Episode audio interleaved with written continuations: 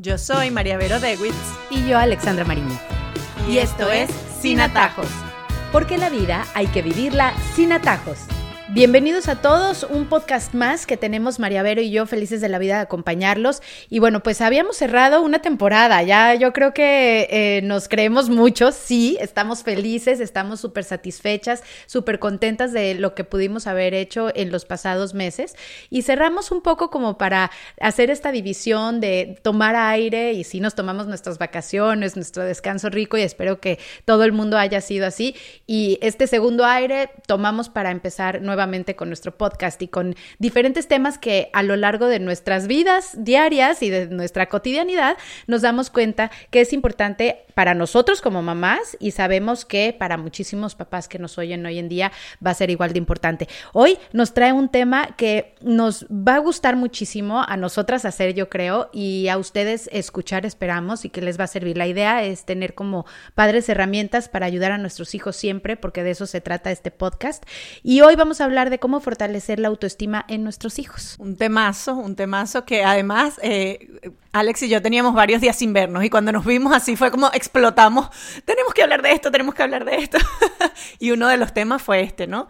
Casi que nos tuvimos que mandar a callar para poder comenzar a grabar el podcast porque definitivamente el tema de la autoestima es un tema que nos preocupa. Que nos preocupa ¿por qué? Porque el ambiente moderno es un ambiente bastante hostil, ¿no? Estamos pendientes del éxito, estamos pendientes de la belleza, estamos pendientes del el cuerpo, estamos pendientes del el rendimiento académico, estamos, bueno, muchas, muchas cosas. Hay mucha competencia entre mamás, entre familias, entre hijos, y esto todo hace que nuestros hijos pues sufran en su autoestima. ¿Por qué? Porque siempre va a haber alguien más inteligente, siempre va a haber alguien más bonita, siempre va a haber alguien más popular. Siempre, ¿por qué? Porque bueno, porque como sabemos no lo podemos tener todo, tenemos algunas cosas y otras cosas no, ¿no? Entonces esto yo creo que muchos de los papás que nos están oyendo, que de repente su hijo no entró en el equipo de fútbol o que su hija eh, tiene problemas con su pelo o con su nariz o con sus labios o que su hija no se ganó la medalla o no salió en el cuadro de honor o no, etcétera. Todos podemos sentir en algún momento y se nos parte el corazón, ¿no? De sentir que nuestros hijos se sientan menos. Y queremos saber cómo fortalecer esa autoestima, ¿verdad? Cómo hacer que ellos se conozcan y se quieran como son y vean sus capacidades y vean su verdadero yo, como nosotros los vemos, que los vemos tan valiosos, que tienen tanto valor y que no se fijen solo en lo que los demás tienen, sino en el valor que ellos tienen, ¿no? Hay como un cambio de mirada que tenemos que hacer, empezando nosotros, los padres. Hay un cambio de mirada que nos puede ayudar a fortalecer la autoestima y sobre todo a que ellos sean fuertes ante este ambiente hostil y competitivo que les toca vivir. Puntualmente, al hablar de autoestima y de la imagen, o sea, va junto, ¿no? La autoestima es la imagen que tienes de ti mismo. Y puntualmente para nuestros hijos, creo que si para nosotros creciendo, porque para todo el mundo ha sido difícil, es algo que uno tiene que trabajar todo el tiempo, conocemos millones de adultos que nunca trabajaron su autoestima y que al contrario, no llegan a la capacidad completa de su potencial justamente porque no creen en sí mismos y eso es lo que más hay que trabajar y eso es lo que queremos evitar. Pero sí estamos en una era digital también, que hablas tú de este medio hostil no solamente de nuestros compañeros o de sus compañeros en este caso, sino de lo que entra por sus ojos. Antes probablemente teníamos la televisión, o los medios de comunicación y siempre están los artistas, pero los veías allá, ¿no? Como los artistas. Ahora es muy cercano porque ves a todos estos youtubers, a toda esta gente que es perfecta en todos los sentidos porque solamente vemos un 1% de lo que es su vida y esto hace que sean unas vidas perfectas, que sean unos cuerpos perfectos, que sean unos dientes perfectos.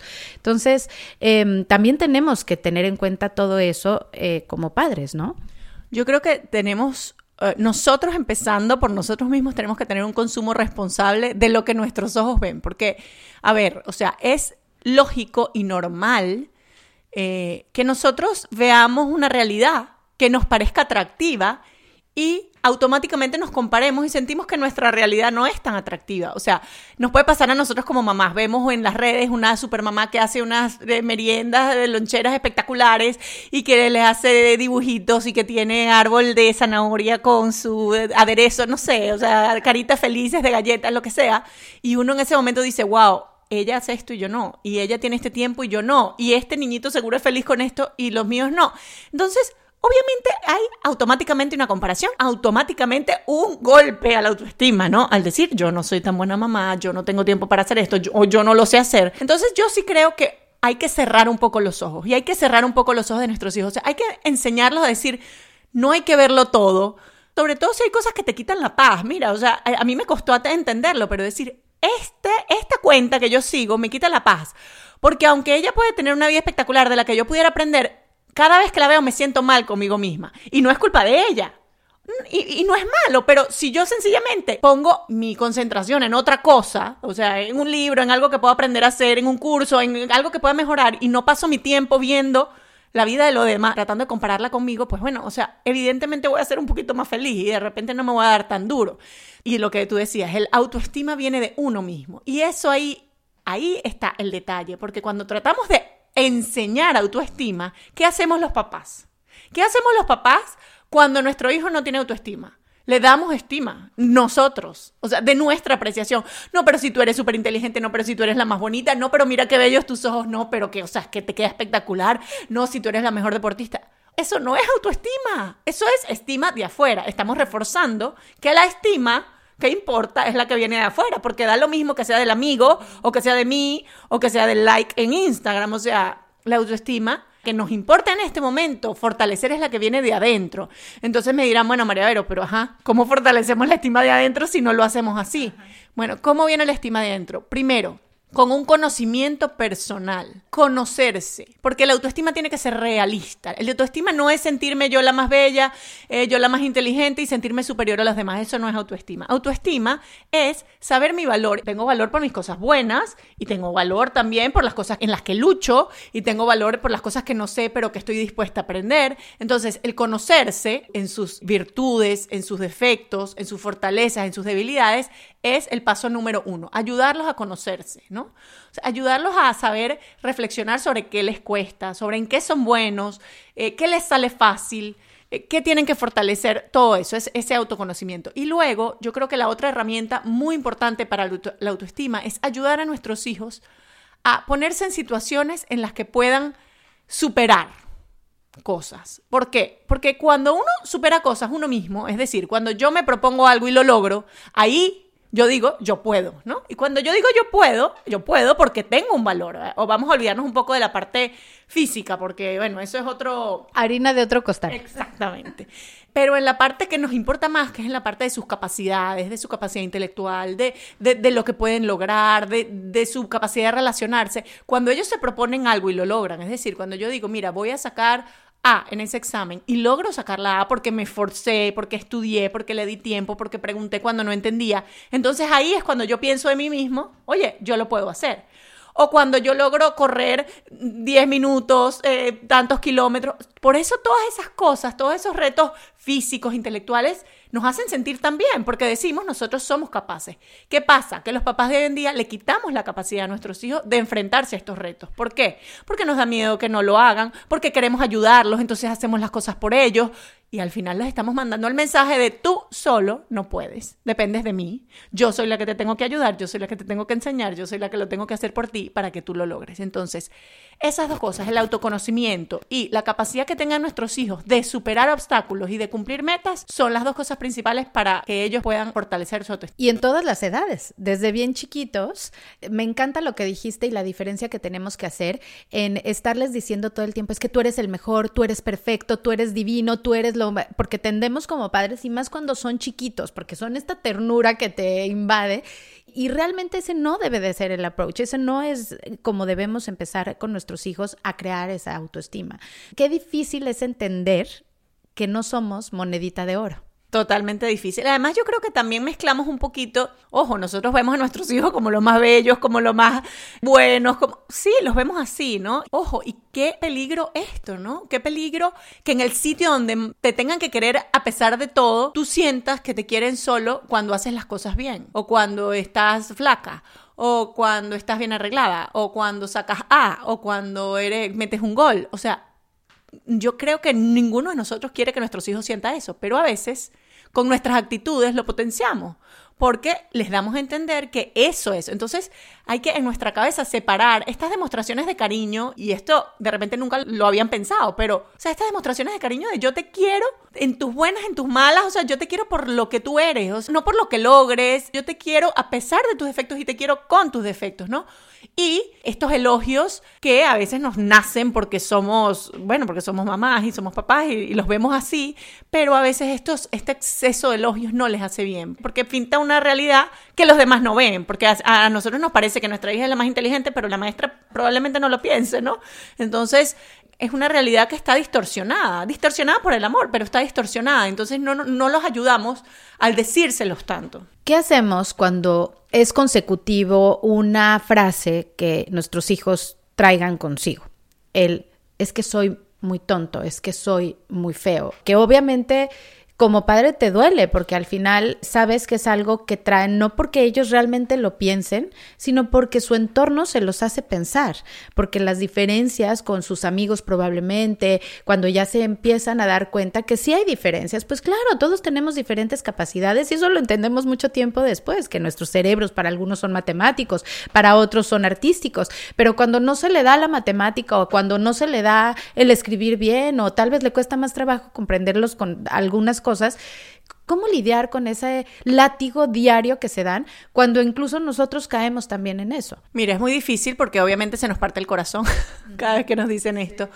Pero yo creo que, como te decía, hay que hacer como un cambio de mirada en ese momento. ¿Cuál es la reacción inicial? No, tú no eres tonto, si tú eres súper inteligente, eres súper inteligente. Ojo, y yo lo hago todos los días y me imagino que tú también y todos los que no lo oyen no, lo hacemos cuando lo oímos. O sea, no, ¿cómo vas a decir que eres tonto? Yo muchas veces eh, digo, ¿cómo le vas a decir tonto a mi hijo? Deja de insultar a mi hijo. Así como, o sea, me estás insultando a mí a decirle tonto a mi hijo. Pero eh, yo creo que también eso es importante, ¿no? Que ellos sientan que ese boost, ¿no? De, de, de cariño de uno. Pero yo sí creo creo que muchas veces hay que cambiar la mirada y decirle, ¿a qué le estás dando importancia? ¿Por qué crees tú que eres tonto? Porque saqué C. Ok, ok. Entonces, ¿por qué tú crees que esa C te hace inteligente o te hace tonto? Ah, es que yo soy fea. ¿Qué crees tú que es lo que te hace fea? O sea, escuchar un poco de dónde viene eso, ¿no? Y cambiar un poco la mirada y decir, eso no es importante. Lo que tú le estás dando importancia o lo que la sociedad le da importancia no es lo importante. Porque la mayoría de las veces es así, o sea, la mayoría de las veces es una visión sesgada de la realidad. Un niño que saca C no es tonto, o un niño que saca D o que saca F, o sea, no es tonto no nada más los que son inteligentes en matemáticas son inteligentes. Hay inteligencia eh, hay inteligencia musical, hay inteligencia, y seguramente nuestro hijo tiene alguna de esas inteligencias. Ojo, la inteligencia social que es mucho más importante. Yo siempre digo que yo prefiero que mi hijo saque F, pero que tenga esa capacidad de meterse a la gente en el bolsillo, porque yo creo que eso es al final lo que da el éxito. E, esa capacidad de relacionarse, de hablar, de caer bien, de saber estar en un sitio, para mí es súper importante. Pero bueno, hay muchas inteligencias, entonces de repente decirle eso, mi amor, ¿sabes que hay cinco inteligencias? No en el momento en el que dice me siento tonto, sino en otro momento. Miren este artículo que leí. Hay cinco tipos de inteligencia. ¿Cuál crees tú que es la tuya? O sea, abrirle otro mundo de posibilidades que no es el que saca A plus o el que está en la clase avanzada es el inteligente y todos los demás somos tontos. Eso no es la realidad. Y ojo, cuando tenemos el niño que está en el A, el que saca el A plus o que está en el avanzado, podemos creernos que es la realidad, pero Tampoco ahí nos tenemos que creer que es la realidad. Ni para el que saca F ni para el que saca A. El ser humano es tan complejo y tiene tantas capas y tiene tantas posibilidades que, o sea, por favor, o sea, pensar que tu hijo es mejor que los demás porque sacó a condicionarlos para bien o para mal, perdón, pero no es así. Y lo que decíamos el otro día, al final tampoco, muchos papás creen que es que como el niño es inteligente, eso es gracias a ellos. Créanme que no hicieron nada para que ese niño saliera inteligente, o sea, eso es un don que se le dio. Entonces, sencillamente son capacidades que tienen, que las pueden usar para bien, las pueden usar para mal, las pueden aprovechar o no, pero siempre hay que esforzarse en otras cosas, porque puede ser que además el que sea mega inteligente en matemáticas resulta que lo que le gusta es ser bueno en tenis y no da un pie con bola con la raqueta y el pobre niño sufre.